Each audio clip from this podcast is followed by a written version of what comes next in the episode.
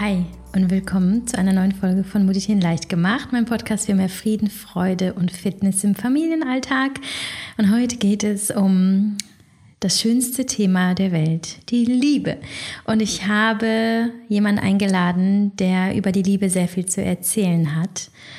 Und es ist ein Interview, das ich eben beendet habe und bin, ich bin so, so beflügelt und so, ja, irgendwie aufgeladen mit positiver Energie und mit ganz viel Liebe. Es war ein unglaublich schönes Gespräch und ich freue mich sehr, dass ich das äh, mit dir teilen darf, denn die Liebe ist so das Wichtigste, was es gibt auf der Welt. Alles ist Liebe. Alles beginnt mit der Liebe und alles endet mit Liebe und alles dazwischen ist auch Liebe.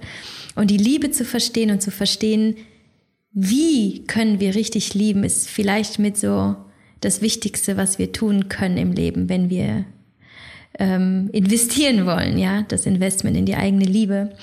Und ähm, ja, mit wem habe ich mich unterhalten? Ich habe mich unterhalten mit Inga Hanker und Inga ist jemand, den habe ich vor ähm, Oh, lass mich nicht lügen. Ich habe jetzt vorhin gesagt 15 Jahren, aber ich bin mir gar nicht mehr so sicher, ob das so hinhaut. Aber kann es schon sein, so circa vor 15 Jahren kennengelernt. Da war ich damals Redakteurin oder vielleicht sogar schon Chefredakteurin, ich weiß nicht mehr, eines äh, Modemagazins, eines Online-Modemagazins.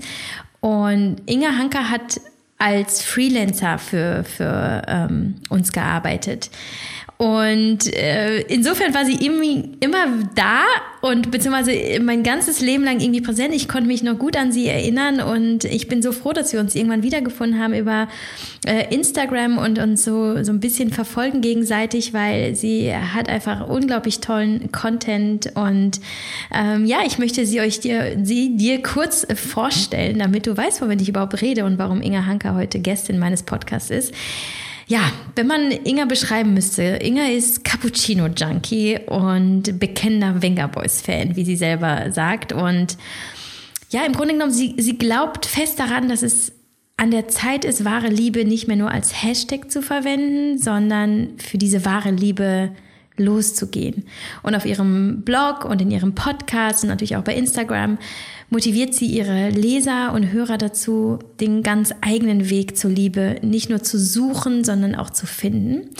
Und mittlerweile hilft sie in 1 zu 1 Coachings und Workshops dabei, individuelle Antworten zu finden, Blockaden zu lösen und äh, zu verstehen, warum hat es bislang mit der Liebe vielleicht nicht funktioniert oder zu verstehen, wie wir den Zugang zur Liebe finden, ähm, welches Problem in Anführungsstrichen auch immer wir haben, ähm, da eine Antwort darauf zu finden und zu verstehen eben, wie wir wirklich lieben können und was Liebe wirklich ausmacht. Und immer nach dem Motto, der beste Life-Coach für dein Leben bist du selbst. Ich wünsche dir ganz viel Freude bei diesem Interview. Ähm, nimm dir auf jeden Fall einen Stift und ein Stück Papier zur Hand. Es gibt viele Sätze, die du dir vielleicht aufschreiben möchtest. Ich hatte nebenbei ähm, ebenfalls einige Notizen gemacht. Ähm, so, so viel Weisheit und so viel Echtheit und so viel Inspiration. Und ähm, ich bin sehr, sehr dankbar für dieses Interview. Und deswegen, ja, bin ich wirklich froh, dass, äh, dass du das jetzt auch hören darfst. Ganz viel Spaß.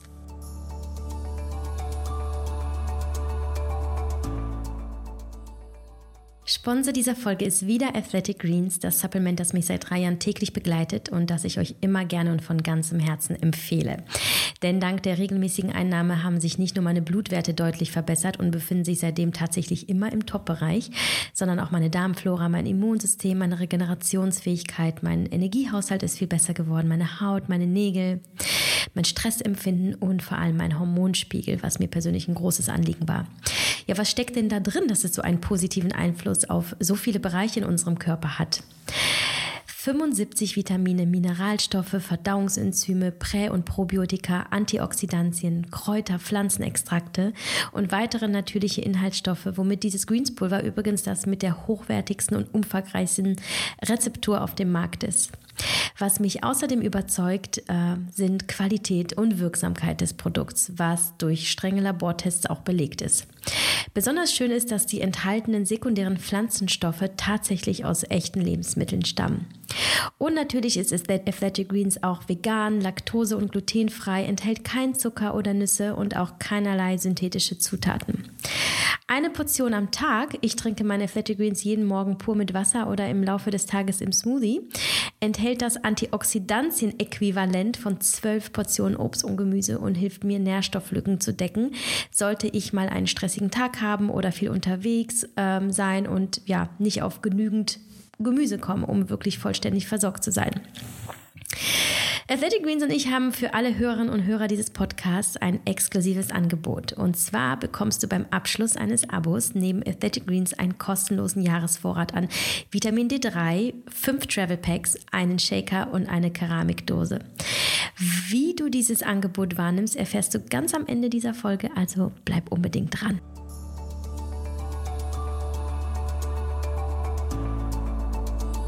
Hallo liebe Inga, ich freue mich sehr, dass ich äh, hier mit dir sitzen kann. Es ist fast so, als würden wir hier äh, beim Kaffeepläuschen, nur wie, äh, wie man das halt so macht heutzutage digital.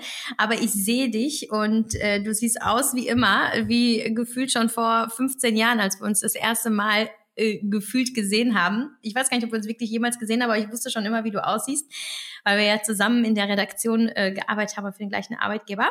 Und es ist irgendwie sehr vertraut und äh, du strahlst auch immer so eine Wärme und so eine Liebe aus. Und welch wunderbare Überleitung das jetzt ist zu diesem Thema, über das wir heute sprechen. Die Liebe. Ich habe dich als Expertin eingeladen ähm, und es ist so ich habe immer gedacht, ich wüsste viel über die Liebe, aber jetzt sitzt du vor mir und ich äh, verneige mich von deiner, von deinem Wissen und ähm, deine Erfahrungen, die du mit uns teilst auf all deinen Kanälen. Du, man könnte ja schon sagen, du bist quasi Expertin für die Liebe und sagst, die wahre Liebe ist kein Zufall. Habe ich das jetzt richtig rezitiert? Ich glaube schon. Ähm, aber da wirst du uns ja. gleich mal ähm, abholen. Und ich glaube, jeder, der hier jetzt eingeschaltet hat, der denkt sich, okay, ich möchte jetzt heute erfahren, wie ich die geilste Partnerschaft meines Lebens führe und wie kriege ich meine Beziehung endlich zum Laufen und wie finde ich den Traumpartner. Also wir müssen uns jetzt äh, darauf einstellen, dass du diese Fragen alle beantworten musst. ähm, nein, wir wollen gar nicht so viel Druck auslösen. Erstmal äh, willkommen. Äh, ich will dich auch mal ganz kurz zu Wort äh, kommen lassen. Ähm, erzähl, wie geht's dir heute? Mir geht's äh, wunderbar. Danke, dass ich hier sein darf. Ich freue mich wahnsinnig, mit dir jetzt hier zu quatschen ähm, beim virtuellen Café. Du hast es tatsächlich mit deinem Intro geschafft, dass ich mich ähm, sehr gut fühle und sehr alt. Vor 15 Jahren, ey. Das ist so krass. Ja, ist wirklich so, ne? Du warst so Anfang 20 ja. gewesen sein. Oh Gott. Also ich war ja, Anfang 20, ja. Also 19, 20 war ich, ja. Und ähm, ja, ich freue mich wahnsinnig und ich ähm, würde mich tatsächlich nicht als Expertin beschreiben für die Liebe, aber sagen wir mal so, sie ist die absolute Priorität in meinem Leben und ich bin dabei, alles, was es gibt, über die Liebe irgendwie zu erforschen. Vielleicht alles, was es gibt, zu lernen, alles, was es gibt, herauszufinden. Und ich würde sagen, ich glaube, jeder von uns hat irgendwie so wie so einen Weg im, im Leben. Das sagst du, das ist mein Traum, das will ich machen. Und bei mir war das einfach schon immer die Liebe. Wenn irgendjemand mich gefragt hat, so, was willst du denn mal machen? Was, wovon träumst du? Habe ich immer gesagt, ja. Also ich möchte gern Journalistin werden und ich würde gern schreiben und ich würde gern, was weiß ich, irgendwie mal die Welt bereisen und sowas. Aber eigentlich, eigentlich möchte ich mich nur verlieben. Und zwar so richtig. Ja, und das, ähm, wie das bei Träumen so ist, bin ich damit volle Kanne vor die Wand gefahren am Anfang und hab's dann halt Stück für Stück rausgefunden, wie das funktioniert. Und ich bin da ganz sicher nicht am Ende angekommen, aber es ist der Mittelpunkt meines Lebens, ja. Ja, du hast es ja schon wunderschön in diesem Text geschrieben, äh, den du ähm, mir für meinen Blog zur Verfügung gestellt hast. Der ist ja jetzt online gegangen. Äh, ich kann nur empfehlen, den zu lesen. Als ich den gelesen habe, das war wirklich so wie kurz in so ein Märchen gezogen worden zu sein. Und Märchen nicht in dem Sinne von, es läuft immer alles glatt, sondern es gibt halt einfach ein Happy End. Und das fühlt sich so ein bisschen an, als würdest du so dein eigenes Märchen die ganze Zeit leben und ähm, und vielleicht die Geschichte aber immer wieder weiterschreiben und nichts dem Zufall zu überlassen, weil du sagst ja auch in dem Text, es ist halt einfach nicht gemacht, ne? Also wenn, wenn man liebt, ist es ja nicht so vollendet. Da ist ja kein Ankommen, sondern man muss es tun und man muss lieben und das ist halt einfach auch ein Prozess. Also das ist im Grunde genommen eine never-ending Story. Ähm, und damit beschäftigst du dich also. Was mich jetzt aber interessiert, ist jetzt erstmal, Wo kommt dieses, wo kommt dieser Drang her? Hast du eine Idee, wie es dazu gekommen ist, dass du dich so sehr zu diesem Thema Liebe hingezogen gefühlt hast? Vielleicht magst du damit anfangen, dass du uns vielleicht ganz grundsätzlich erstmal was über dich erzählst. Wo kommst du her? Wie bist du aufgewachsen? Hattest du zu viel Liebe oder hattest du zu wenig Liebe, wenn man das überhaupt so ähm, bewerten kann? Was denkst du? Wo, wo kommt das her? Ähm, das ist eine, total schöne Frage. Es ist tatsächlich so, dass ich es ganz genau nicht beschreiben kann. Also es gibt wirklich alte Tagebücher. Ich habe schon immer Tagebuch geschrieben und da war ich elf oder zwölf. Da habe ich reingeschrieben in Großbuchstaben mit dem E, was wie so ein Eurozeichen ist. Ähm, ich will mich verlieben. Und das ist halt irgendwie total weird, das so zu lesen als Zwölfjährige, weil ich, ähm, ich habe zwei kleine Schwestern und habe irgendwann mal mitgekriegt, wie man halt so ist, wenn man zwölf ist. Und da spielt man eigentlich irgendwie mit Pferden, also mit, mit ähm, ausgedachten Pferden, irgendwie springt er auf der Straße rum und denkt nicht darüber nach, sich zu verlieben. Und das finde ich schon irgendwie bezeichnend. Gleichzeitig ist es aber auch so, dass meine, meine Geschichte, wenn du jetzt sagst, zu viel Liebe und zu wenig Liebe, ähm, ich glaube, ich habe beide Seiten erlebt meine Eltern haben sich getrennt, als ich zehn oder elf Jahre alt war. Also irgendwie so dazwischen. Also ich kann es nicht ganz genau definieren. Und das war eine ähm, wahnsinnig hässliche Trennung. Also es ist anfangs gut losgegangen, aber ähm, mein, mein Vater hat da eigentlich komplett alle, alle Register gezogen und am Ende mir die Verantwortung dafür gegeben, dass er sich ungeliebt gefühlt hat, sozusagen. Also um, um es einfach mal zusammenzufassen. Und da haben ganz viele verschiedene Sachen eine Rolle gespielt. Alkoholismus hat eine Rolle gespielt, Missbrauch hat eine Rolle gespielt. Und da zwischen den Fronten zu stehen, zwischen zwei Eltern, wo eigentlich, glaube ich, beide die Welt nicht mehr verstanden haben. Also meine Mutter, der wirklich der Boden unter den Füßen weggezogen wurde und mein Vater, mm, der schon immer irgendwo depressive Züge wahrscheinlich hatte, aber wo es halt einfach komplett ausgeartet ist mit dem, mit dem Umzug einfach in einen anderen Teil von Deutschland auch wieder. Und ich stand da mittendrin und wusste eigentlich gar nicht, wie mir geschieht, sozusagen. Und meine Mutter hat das Ganze dann aufgefangen, indem sie irgendwann gesagt hat, ich glaube, damals war ich 13 oder 14, und sie hat mich halt nicht mehr verstanden. Sie ist nicht mehr an mich rangekommen und hat dann auch ihren Freunden zum Beispiel immer gesagt, so, ja, was ist mit meinem Kind los? Und die sagten dann alle, ja, das ist halt die Pubertät. So ist das halt. Und ich kann meiner Mutter nur heute wirklich auch voller Dankbarkeit sagen, dass sie gesagt haben, das ist nicht die Pubertät. Da ist irgendwas im Argen. Da ist irgendwas nicht in Ordnung. Und sie hat mich dann wirklich, mh, mm, ja, sie hat mir dann irgendwie so lange zur Seite gestanden, in dem Sinne, dass sie mich eigentlich mit der Nase immer wieder drauf gestoßen hat und wirklich gesagt hat, ich gehe jede Auseinandersetzung ein. Ich, sie hat mich zu Therapeuten geschleppt, was wirklich teilweise auch echt zu viel des Guten war. Was aber im Endeffekt dazu geführt hat, dass ich mich schon ganz, ganz früh mit mir selber beschäftigen musste, um einfach Traumata aufzubearbeiten, um mit, mit Glaubenssätzen fertig zu werden von ich bin nicht liebenswert, ich bin es eigentlich überhaupt nicht wert, ähm, in dieser Familie zu sein, ich habe es nicht geschafft, ähm, meinen Vater zu retten ich, ähm, ich, ich sollte mich schämen, ich habe die Schuld dafür übernommen. Also so ganz viele richtig üble Dinge eigentlich, die ich relativ früh ähm, aber schon angegangen bin mit der Hilfe meiner Mutter. Und dieser Traum, mich zu verlieben, war, glaube ich, auch in dieser Zeit auch so ein bisschen, es, es ist eigentlich mein Endgegner gewesen, um es mal so zu sagen. Weil ich war selber zu dem Zeitpunkt so wenig in der Lage, zu lieben, weil ich so mich versteckt hatte in mir selber. Also ich, ich habe auch deine Bücher gelesen. Ich habe mich da auch wahnsinnig wiedergefunden in äh, Diäten, in wirklich sehr viel selbstzerstörerischem Kram, nenn ich es mal. Und ähm, diese, diese Liebe zu erleben, war so das totale Gegenstück dazu. Also es war so diese, diese, dieser Traum, diese Illusion, wo ich gedacht habe, das, das, da, damit ist alles gelöst. Da habe ich das Gegenteil von dem, was ich jetzt lebe. Und ich glaube, das war so ein bisschen auch der Grund dafür, dass dieser Traum so intensiv war und eben nicht so wie bei normalen, in Anführungszeichen, Teenagern, wo du halt sagst, ja, verliebst dich mal und dann, dann ist es das halt nicht und dann verliebst dich in den nächsten und du probierst dich halt aus. Aber für mich war da von Anfang an so eine, so eine Größe irgendwie drin.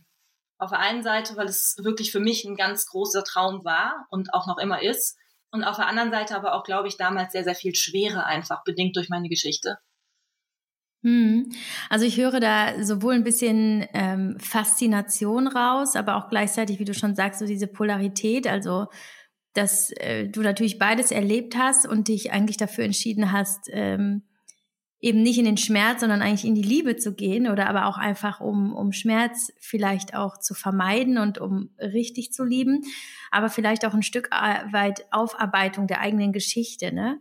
Ähm, was aber äh, gar keine Rolle spielt. Es ist ja auch egal, im Grunde genommen, was, wie das zu bewerten ist und was die Intentionen sind oder wie, es ist halt jetzt natürlich das Thema, dass du Liebe vielleicht ganz anders angehst als andere Menschen dass du es eben nicht dem Zufall überlässt und ich dass du nicht sagst.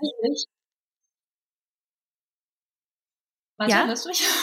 ja, ich höre dich. Ich wollte sagen, du hast gerade gesagt, ich habe versucht, in, in, die Liebe zu gehen, ähm, um eben nicht in den Schmerz reinzugehen. Ich glaube, es war tatsächlich genau umgekehrt, aber nicht bewusst. Ich glaube, mhm. dass dadurch, dass quasi dieser Traum von der Liebe mein, mein Endgegner war, hat mich aber dieser Traum wirklich mich dazu gebracht, mich dem ganzen Scheiß zu stellen und durch den ganzen Scheiß auch durchzugehen.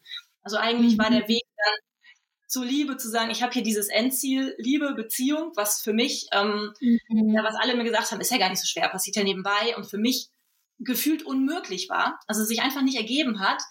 Und dann musste ich ja anfangen, darüber nachzudenken, okay, was, was hat das eventuell für einen Grund? Und das hat mich zwangsläufig dazu gebracht, dass ich mich meinem eigenen Schmerz wiederum stellen musste. Mhm. Also weißt du, wie ich meine? Mhm. Ja, super interessant. Ähm, kannst du dich erinnern, wann war der Augenblick, wo du genau das begriffen hast, wo du begriffen hast, wo du herkommst, was in dir los war und dass du verstanden hast, wo du hin willst und wieso Liebe für dich quasi der Schlüssel ist? Erinnerst du dich, ob es da so diesen Schlüsselmoment gab? Mhm, ich glaube, da gab es einige, aber es gab einen, der ist mir wahnsinnig in Erinnerung geblieben. Ich bin nach, nach dieser intensiven Kindheit und auch ganz intensiven Phase der Auseinandersetzung, die bei uns zu Hause dann damals war, bin ich ähm, zum Studium nach Düsseldorf gegangen, was gar nicht so weit weg ist von meinem Heimatdorf.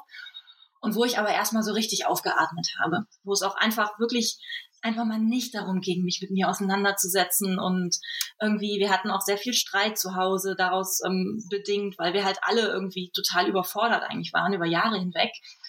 Und das war für mich so ein, boah, jetzt gehst du nach Düsseldorf, jetzt gehst du studieren, jetzt hast du hier dein Studentenleben, du kannst feiern gehen und du triffst jetzt auch bestimmt jemanden. Also das war so ein bisschen eigentlich der, der, ähm, ja, das Gefühl, mit dem ich irgendwie nach Düsseldorf dann gegangen bin. Und am Anfang war das auch ähm, wirklich richtig, richtig gut, weil es hat mir einfach erstmal die Möglichkeit gegeben, einfach alles beiseite zu schieben und wirklich zu sagen, boah, ich bin jetzt auch einfach erstmal 20 oder 19 und alles andere ist auch erstmal egal. Ich habe es in meiner Vergangenheit gerade, das habe ich die Schnauze voll von.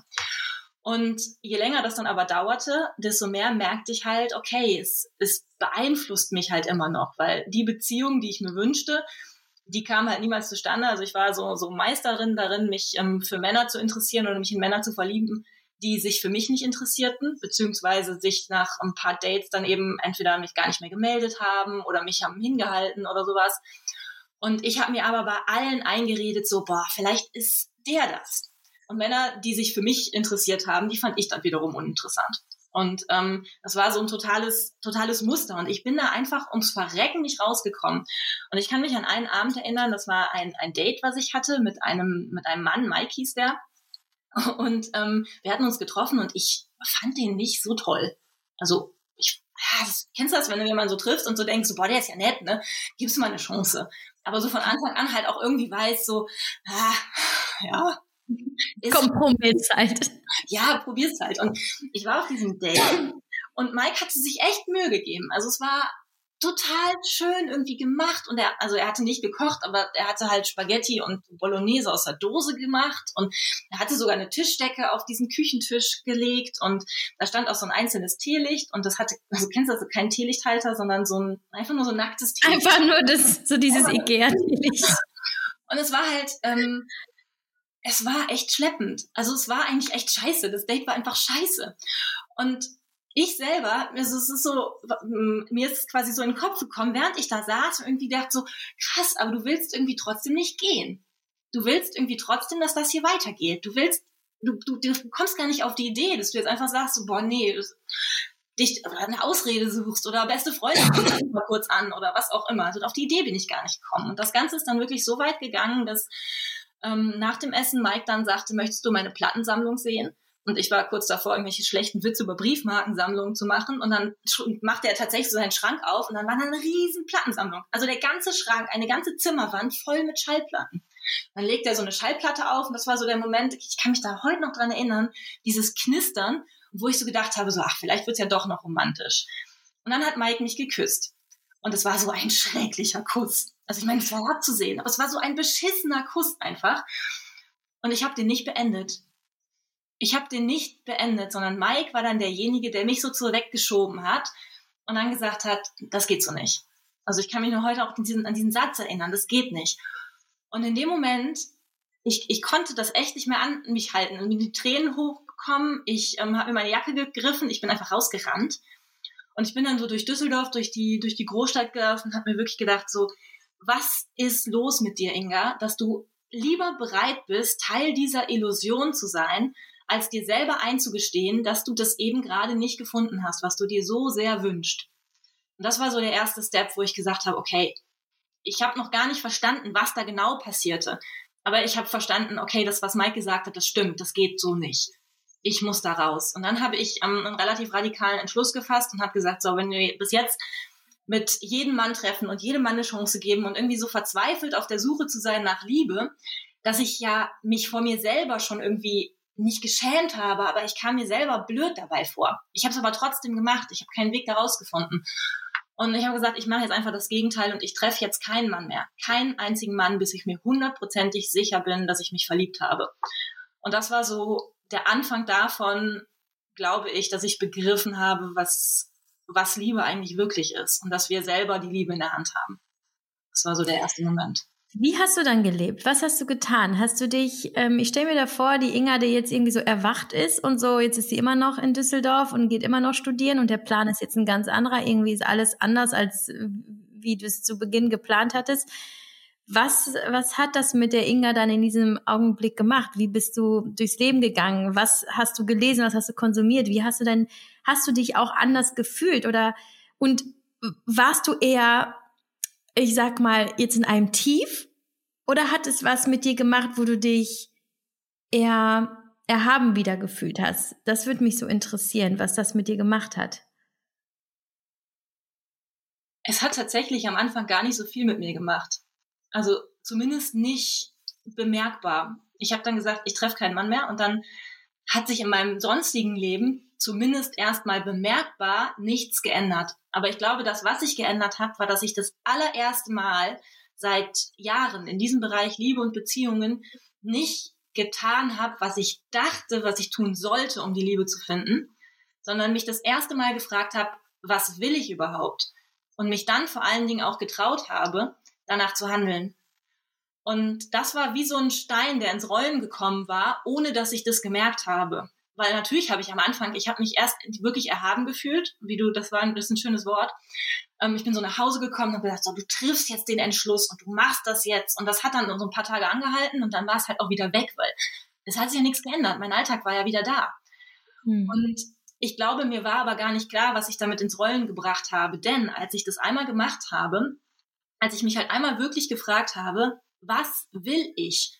Und nicht, was denke ich, was sollte ich tun, sondern was will ich, was, was fühle ich, ähm, haben mir die Antworten auf diese Fragen eine scheiß Angst gemacht.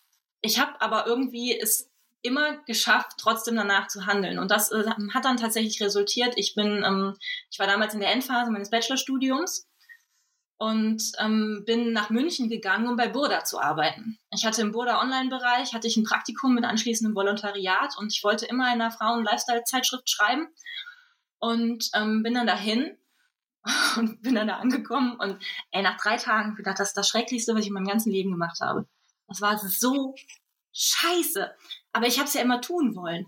Und alle haben gesagt, boah, Inga, und du musst ja wenigstens die ersten drei Monate durchziehen. Zieh doch wenigstens das Praktikum durch. Und ich glaube aber, dadurch, dass ich das erste Mal es geschafft habe, auf mich zu hören, habe ich dann halt auch geschafft, die Reißleine zu ziehen und bin halt wieder aller Vernunft nach ähm, anderthalb Wochen, glaube ich, habe ich da die, die Segel gestrichen, bin von München zurück ähm, in mein Kinderzimmer, weil ich mein WG-Zimmer zwischenvermietet hatte, habe dann ein passendes Masterstudium zu meinem Bachelor angefangen, weil ich gedacht habe, hast ja wenigstens etwas. Ähm, und habe dann aber auch gemerkt, okay, dieses Masterstudium, das ist es halt auch nicht. Das ist wieder so ein Mike-Gefühl, nur in einem anderen Lebensbereich.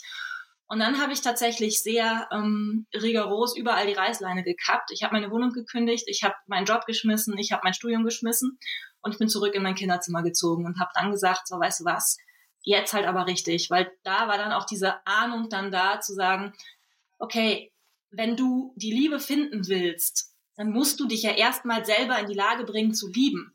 Und wie kannst du ehrlich lieben, wenn du lieber in einer Illusion gefangen bleibst oder lieber irgendwie, obwohl sich das komisch anfängst, irgendwelchen Männern hinterher rennst, in denen du gar nicht richtig verliebt bist, aber von denen du denkst, es könnte ja die große Liebe werden. Also wie, wie willst du die, die wahre Liebe, von der du, von der du so träumst, wie willst du die finden, wenn du das alles noch gar nicht kannst? Und das war keine Erkenntnis, die irgendwie über Nacht gekommen ist also es ist nicht so, ich bin aufgewacht und hatte da so den Wahnsinns-Aha-Moment, sondern es waren wirklich ganz viele winzige kleine Schritte und die haben dann ganz langsam ähm, Form angenommen.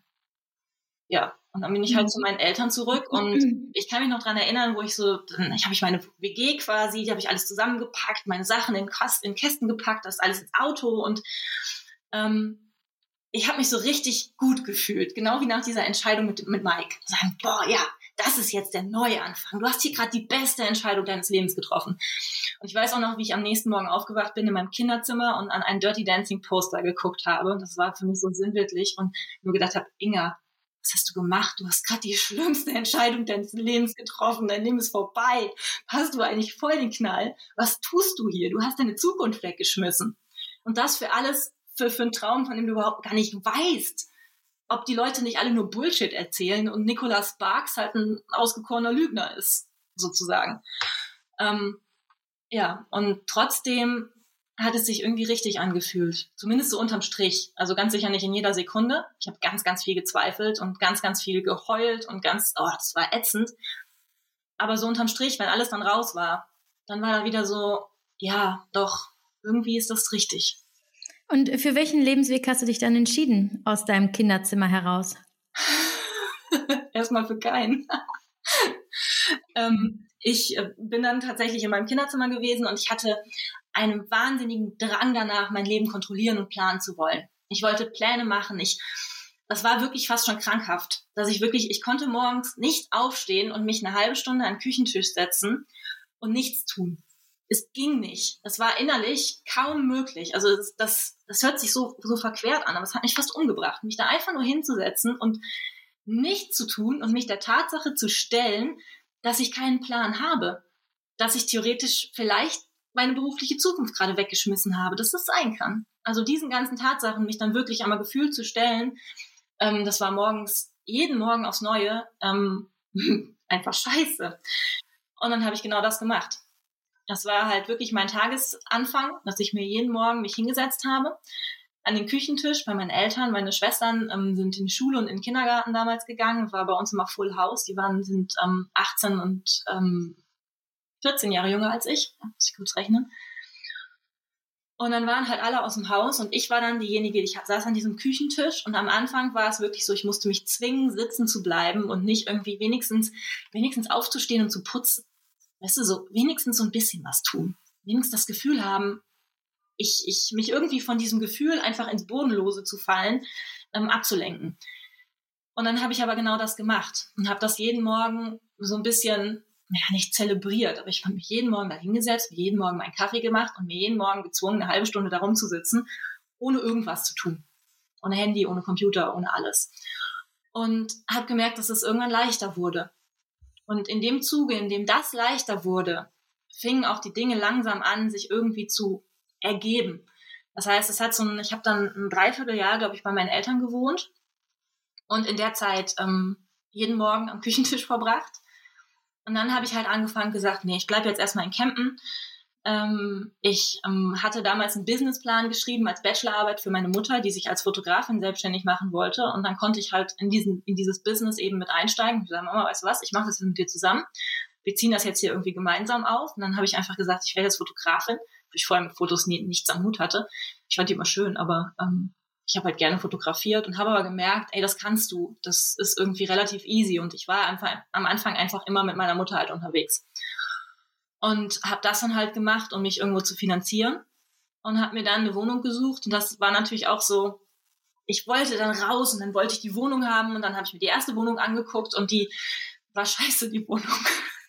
die war winzig und die hatte Schimmel an den Wänden. ich ich habe trotzdem gesagt, ich ziehe da ein. Und dann hat meine Mutter halt gesagt, Inga, hast du eigentlich voll den Schaden? Die Wohnung ist kacke, da kommt eine bessere. Ich so, nein, auf gar keinen Fall, das ist jetzt die Wohnung und die brauche ich und hier werde ich glücklich. Und dann so, nein, Moment, das wolltest du doch nicht mehr machen.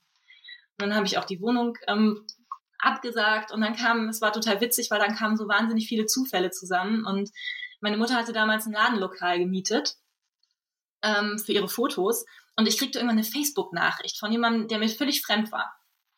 Und der hatte so, das hatte so ein geiles Profilbild, so eine Krake.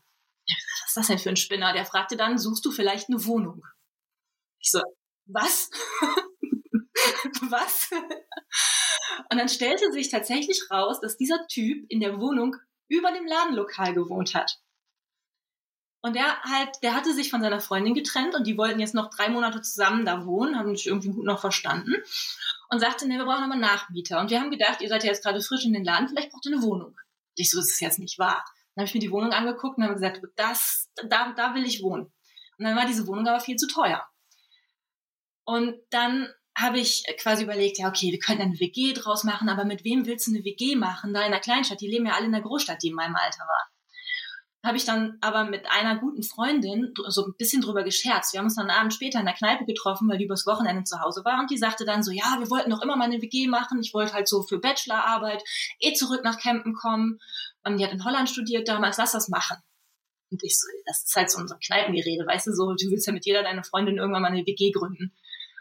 Und dann habe ich aber das tatsächlich angeleiert. Die Vermieterin sagte, mir ist es völlig egal, mit wie vielen Leuten ihr da wohnt, ihr macht das schon. Und dann sind wir zwei Monate später da eingezogen. Und mhm. so hat sich sehr, sehr viel gefügt. Einfach so. Ja, wo du heute bist, womit du heute dein Geld verdienst, darüber reden wir gleich. Ähm, ich möchte noch zwei Dinge aufgreifen, die du gesagt hast. Zum einen, dass, dass du gesagt hast, es haben dir das, was da alles hochkam, in dir hat ja auch Angst gemacht. Und hast du jemals daran gezweifelt, Liebe zu finden? Hast du jemals gedacht, das wird nichts? Ja. Oder warst du trotzdem immer in diesem, in diesem Vertrauen und in der äh, ja, zweifelslosen Hoffnung, dass sie kommen wird? nee, ums Verrecken überhaupt nie. Also ich ähm, bin da immer wieder hin zurückgekommen, würde ich zumindest jetzt so im Rückblick sagen, aber ich habe jeden Tag dran gezweifelt. Ich habe einfach jeden Tag dran gezweifelt und ich glaube auch tatsächlich, dass ähm, das Dranbleiben, Vertrauen, Durchhalten oder was weiß ich, ganz, ganz wenig damit zu tun hat, das Ganze wirklich konsequent jeden Tag auf demselben Level irgendwie zu haben. Ähm, ich glaube, es hat einfach nur ganz viel damit zu tun, jeden Morgen neu anzufangen. Das heißt, sich jeden Morgen zu entscheiden, ich setze mich hier an den Küchentisch und ich gehe diesen Weg weiter, weil unterm Strich fühlt er sich richtig an. Und zwei Stunden später wieder die absolute Vollkrise zu kriegen und alles zu verfluchen und zu sagen, ich will wieder zurück nach Düsseldorf und lass mal gucken, wo ich mich hier bewerben kann und das dann aber nicht zu tun, sondern wieder zurückzukommen, zu sagen, hey, was, was sagt denn meine Intuition? Was will ich denn? Nee, das ist gerade irgendwie richtig. Ich kann es nicht erklären, aber irgendwie ist das richtig. Und dann wieder zwei Stunden später zu sagen, alles ist falsch, oh mein Gott, mir fällt die Decke auf den Kopf. Und dann wieder dahin zurückzukommen. Also so ist das bei mir gelaufen. Also ich war ganz sicher nicht durchgehend in irgendeiner Art von Vertrauen. Ich war mhm. durchgehend in sehr, sehr viel Angst. Hm. Und äh, dann hast du auch gesagt, dass du äh, ja aufgrund der Mike-Erfahrung erfahren hast, dass ähm, es so etwas gibt wie richtig verlieben oder richtig lieben und dass du das nicht kennst oder dass du nicht wusstest, wie das geht. Woran erkenne ich denn, dass ich nicht richtig liebe, deiner Meinung nach? Hm ich glaube, jeder, der das mal erlebt hat, der kann im Nachhinein sagen, woran er es erkannt hätte oder hätte erkennen können. Ähm, für mich war es tatsächlich immer ein Gefühl von, muss das wirklich so sein? Sollte das nicht irgendwie schöner sein? Sollte das nicht irgendwie leichter vor allen Dingen sein? Also für mich haben sich Beziehungen und Kennenlernen vorher immer wahnsinnig schwer angefühlt. Das hat sich danach angefühlt, als müsste ich jemanden festhalten, damit er bei mir bleibt. So ungefähr. Und weil ich so damit beschäftigt war, denjenigen festzuhalten, damit er bei mir bleibt, um nicht zu fühlen, wie es sich anfühlt, wenn er eben geht, habe ich irgendwie vergessen, mich zu fragen, ob ich überhaupt will, dass derjenige bei mir bleibt. Weil das ist halt die Frage, wenn du dich die ganze Zeit, ich habe mich die ganze Zeit gefühlt wie so ein vielleicht. Und ich habe oft gedacht, ja, das, das muss halt so sein. Es sind halt Kennenlernphasen und dann ist es mal leicht und dann ist es mal nicht so leicht. Das ist ja auch ein Austesten und ich habe da ganz, ganz viele Ausreden, aber ich würde es gar nicht mal Ausreden nennen für mich, sondern auch ähm, ja auch einfach Belege dafür gefunden, dass es einfach so sein muss, weil dann redest du mit Freundinnen darüber und jeder hat irgendeine Geschichte auch auf Lager, wo sich dann derjenige, der sich am Anfang nicht interessiert hat, dann am Ende so völlig wandelt und dann doch interessiert. Und irgendein Beispiel gibt's ja immer, mit dem du dir die eigene Situation erklären kannst. Und das habe ich ganz, ganz viel gemacht. Und ich glaube, das ist vielleicht auch das, woran man es erkennen kann. Denn wenn man sich fragt, ob es richtig ist, dann hat man sich die Antwort eigentlich schon gegeben. Ergo bedeutet das, wenn du keine Fragen hast, wenn sich keine Fragen eröffnen, im Grunde genommen, wenn alles klar ist, ist Liebe da. Ja, ich glaube das tatsächlich. Also ich glaube, wenn alles klar ist, ich meine nicht keine Fragen im Sinne von, wie führe ich jetzt hier diese Beziehung? Wie kriegen wir das jetzt hin, zwei vollkommen verschiedene Menschen auf ein Level zu bringen oder so weiter? Das sind Fragen, die ja immer kommen. Aber diese Grundsatzfragen, ist das hier meine Liebe? Ähm, mhm. Ich glaube, wenn man wirklich in diese Frage, wenn man sich traut, diese Frage zu stellen und sich dann auch wirklich erlaubt, die Antwort zu hören. Mhm. Die erste Antwort, die kommt, dann hat man schon einen ganz guten Hinweis. Also zumindest mhm. war das, als ich dann meinen Mann getroffen habe, ähm, war das Spoiler? Ja, das war Spoiler, klar. Ah, guck, jetzt wissen sie alle Bescheid. Inga ja, hat jemanden gefunden am Ende. Ich habe ihn gefunden und ich finde ihn auch immer wieder. Aber ähm, es war halt diese, diese Grundsatz, es war dann, es war richtig hart, auch die Anfang unserer Beziehung. Es ist auch immer noch teilweise richtig hart. Aber es ist so die richtige Art von hart. Und immer wenn ich mich quasi, wenn ich wirklich in mich so reinhöre, wirklich sage, so was kommt denn da für ein Ja, dann ist einfach ein riesengroßes Ja. Und ich glaube, wenn das wenn diese Frage ist, so ist er denn der Richtige und hast so ein ganz komisches Gefühl bei, dann versucht man sich selber die Antwort zusammenzuschustern. Dann hat man sich die Antwort eigentlich schon gegeben. Auf rationaler Ebene vor allem. Ja. Das genau. ist halt eben, glaube ich, auch der Punkt, ne? Ähm, du kannst ja Liebe nicht rational entscheiden und du kannst Liebe ja nicht rationalisieren überhaupt. Das ist was, wenn es um die Liebe geht, dann kann es nur emotionale Antworten geben und Gefühle lügen ja nicht, ne? Das ist halt einfach Fakt. Und ähm, ja, ich glaube auch, was ja, du sagst, viele Menschen trauen sich ja auch einfach nicht zu fühlen und schieben Gefühle weg, weil sie natürlich eben die Wahrheit sagen und man will die Wahrheit auf rein äh, rationaler Ebene häufig einfach nicht wahrhaben, ne? Ja, und vor allen Dingen ist genau das wollte ich, wollte ich nur sagen, weil ähm, was du fühlst, ist ja meistens genau das Gegenteil von dem, was du denkst. Also das ist ja die, die, die, diese verzwickte Scheiße da dran, zu sagen, ähm, bei mir dieser ganze Weg zu sagen, ich will, dass das jetzt der richtige ist. Ich will das so sehr. Aber ich, ich fühle das von Anfang an. Wenn ich im Nachhinein das betrachte, wusste ich das jedes einzelne Mal vom, vom ersten Date an. Weil ich habe es gefühlt. Aber ich wollte es nicht, weil ich wollte, dass es klappt. Und es, ist, es war für mich erstmal im ersten Moment ja wieder schmerzhaft, mir das einzugestehen. Und ich glaube, andersrum ist es genauso, auch wenn du quasi in einer Beziehung bist und dir ständig oder dich ständig fragst, ist es das, was ich will? Oder sollte es nicht vielleicht anders sein? Sollte es nicht vielleicht schöner sein? Dann ist es ja wahnsinnig schwer, darauf zu hören. Vor allen Dingen, wenn man sich schon irgendwie auch was aufgebaut hat oder so weiter. Und es ist eine ähm, ein Riesenkonflikt, der entsteht. In beiden Richtungen. Ob man jetzt das eben zum x-tausendsten Mal nicht gefunden hat oder ob man es vermeintlich gefunden hat und sich doch entscheiden muss und sagen muss, nee, es ist es vielleicht doch nicht. Oder ob man es gefunden hat und einem das eine scheiß Angst macht. Also egal, wie du es drehst und wendest, ähm, meistens passen ja Gefühl und Verstand, im, zumindest im ersten Schritt, so überhaupt nicht zusammen.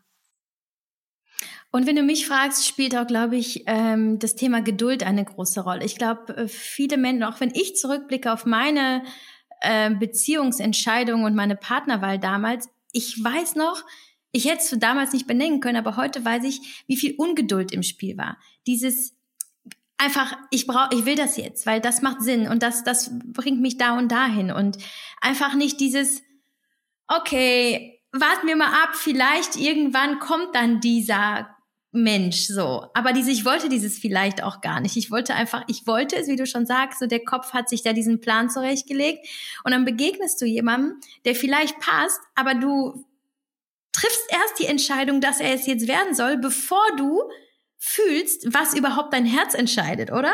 Dass du diese Ungeduld irgendwie hast. Und ich, das höre ich auch aus deinen Stories raus, so dieses, Vielleicht ist er das. Komm, ich mach das jetzt. Aber eigentlich, äh, ne, wie du sagst, diese Zweifel kommen hoch, aber du bist einfach eine Meisterin darin, das einfach irgendwie wegzurationalisieren. Ne? Kann ja sein, dass meine Gefühle mich verarschen. Nee, es kann sehr gut sein, dass deine Gedanken dich verarschen, aber deine Gefühle, die sagen immer was Wirkliches. Ne?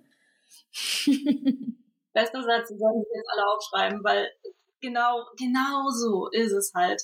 Und diese Geduld, ich glaube, oft ist es ja so, stell dir mal vor, du hast jetzt die Situation und du weißt nicht genau oder du hast ihn nicht gefunden oder du bist in deiner Beziehung nicht sicher und irgendjemand kommt oder so eine, so eine gute Fee oder was auch immer und kommt und sagt dir, weißt du was, so nächstes Jahr, 20. November, weißt du was, dann ist dein Leben ein Liebesding genauso, wie du es dir immer erträumt hast. Du musst bis dahin überhaupt nichts tun. Dann ist alles in trockenen Tüchern. Und du hast nichts zu verlieren. Was würdest du denn dann machen? Du würdest erstmal alles loslassen, du würdest erstmal wahrscheinlich auch aufhören, darüber nachzudenken, du würdest so richtig entspannen können. Und aus diesem, aus diesem Gefühl heraus, glaube ich, wahrscheinlich auch die richtigen Entscheidungen treffen. Ja, weil du bist ja bei dir. Du bist dann ja nur bei dir und du bist ja nicht bei dem, bei der Suche und quasi dann bei jedem anderen Menschen. Und das ist ja am Ende das ja, was, was glaube ich, Liebe überhaupt so wirklich möglich macht, dass, dass du ja einfach so bist, wie du bist. Weil wenn du es nicht bist, dann verliebt der andere sich ja eh nicht in, in die echte Person. Und irgendwann wird aber jede Fassade bröckeln. Das ist halt nicht aufrecht zu erhalten. Ne? Und aber diese, diese Entspanntheit und so, das finde ich, äh, finde ich, glaube ich, auch diese, diese Gelassenheit auch, ne? Diese, diese Gewissheit, weil klar, wir, wir sind ja so Menschen, wir brauchen irgendwie, also viele von uns brauchen dieses Datum, dieses, diese klare, ja, diesen klaren Plan, ähm, aber da auch eben gleichzeitig das irgendwie so ein bisschen zu simulieren und und so zu tun, als gäbe es das, weil dann hast du ja, hast du ja den Zugang zu dieser Gelassenheit, die wir ja irgendwie alle in uns haben. Und glaubst du, dass es bei dir irgendwie in dieser Form Gelassenheit war, die dir erlaubt hat, dann doch die Liebe zu treffen? Oder anders gefragt, ähm, gibt es oder hattest du einen Fahrplan, um die große Liebe zu finden? Gibt es einen Fahrplan, um die große Liebe zu finden? Das Gegenteil von dem zu tun, was mein Kopf gesagt hat, was ich tun sollte. Also so richtig volle Kanne das Gegenteil. Ähm, das war mein Fahrplan. Nicht bewusst, glaube ich. Ähm, aber ich hatte keinen, das war ja das Vertrackte. Ich musste mich damit abfinden, dass ich keinen Plan hatte und dass ich wirklich nur darauf vertrauen musste, was sich in mir richtig angefühlt hat wo ich irgendwie gesagt habe, nicht, das fühlt sich gut an, das meine ich nicht, sondern es war beängstigend und es war hart und ich habe gezweifelt oder was weiß ich, aber das, was sich unterm Strich für mich richtig und vielleicht, vielleicht ist wahrhaftig irgendwie ein gutes Wort, also wo ich sage, das ist, das ist irgendwie wahrhaftig, das bin ich. Und darauf zu vertrauen. Und ähm, dann eben die Geduld aufzubringen, was wahnsinnig hart ist und war, Also ich finde es immer noch wahnsinnig schwer, geduldig zu sein. Ähm, aber es war ganz witzig, weil bevor ich tatsächlich meinen Mann getroffen habe, war ich dann auch irgendwann so in dem Punkt, ich dachte, ich habe keinen Bock mehr. Ich habe keinen Bock mehr, ich fange jetzt wieder an, mal irgendjemand zu treffen. Und dann kam auch sofort so der Nächste um die Ecke. Und dann hatte ich so ein paar Dates mit dem und der war auch wirklich, der war tatsächlich genauso, wie ich mir immer gedacht habe, dass jemand sein sollte. Er hat mir so voll viele SMS geschrieben und war so mega aufmerksam, hat mir manchmal Blumen mitgebracht. Und da kann ich mich auch an eine Situation daran erinnern. Ich war auf so einem Date und wir waren im Vapiano. Da musste der das Essen immer selber holen. Und der saß an, an einem Tisch und ich war uns Kaffee holen. Und ich kriegte, während ich Kaffee holte, von ihm eine SMS mit irgendeinem Kompliment. Und ich weiß noch, wie ich da stand und gesagt habe, was ist denn das für einer? Scheiße das, das hast du, du hast jetzt das, der ist so aufmerksam, der findet dich so toll. Das ist genau das, wo du immer gesagt hast, da willst du hin. Und du willst es nicht. So, und dann habe ich vorher alles, alles so tabula rasa gemacht, jetzt dann endlich wieder drauf eingelassen und dann zu merken, oh, das willst du auch nicht. Und dann habe ich mich trotzdem noch ein paar Mal mit dem getroffen. Dann hatte ich tatsächlich irgendwie so, so zwei oder drei ähm, Männer, die ich irgendwie so seltsam kennengelernt hatte, ähm, wo es tatsächlich, sonst hatte ich teilweise monatelang einfach überhaupt niemanden kennengelernt.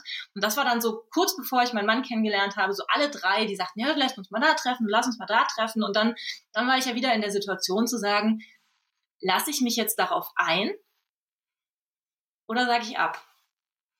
Und das war so schwer, diese Entscheidung zu treffen, weil gefühlt hatte ich ja jetzt so, ich hatte ja in mir irgendwie aufgeräumt, ich war ja jetzt schon so lange geduldig gewesen und hey, vielleicht hätte ja einer von denen das sein können. Und dann habe ich mich wieder hingesetzt und gesagt, so was, was fühle ich denn? Und ich kannte die ja gar nicht.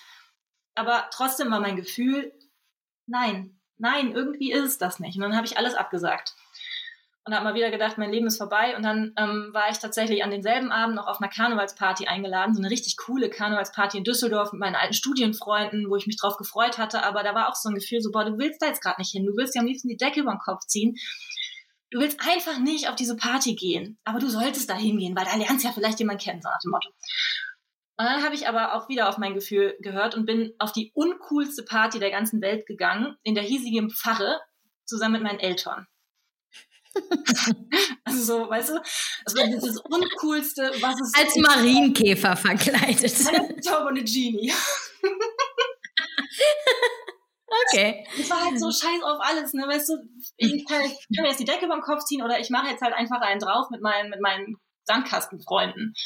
Wir haben den ganzen Abend Bier getrunken und ähm, es gab einen DJ auf dieser Party. Den DJ kannte ich. Und ich fand ihn auch schon immer ganz gut. Und dann bin ich morgens sehr betrunken, morgens um drei, zu dem DJ hingegangen und habe mich bei ihm beschwert, ähm, dass er den ganzen Abend lang nicht die Backstreet Boys gespielt habe, hat. Ja, und rat mal, mit wem ich heute verheiratet bin. mit einem von den Backstreet Boys?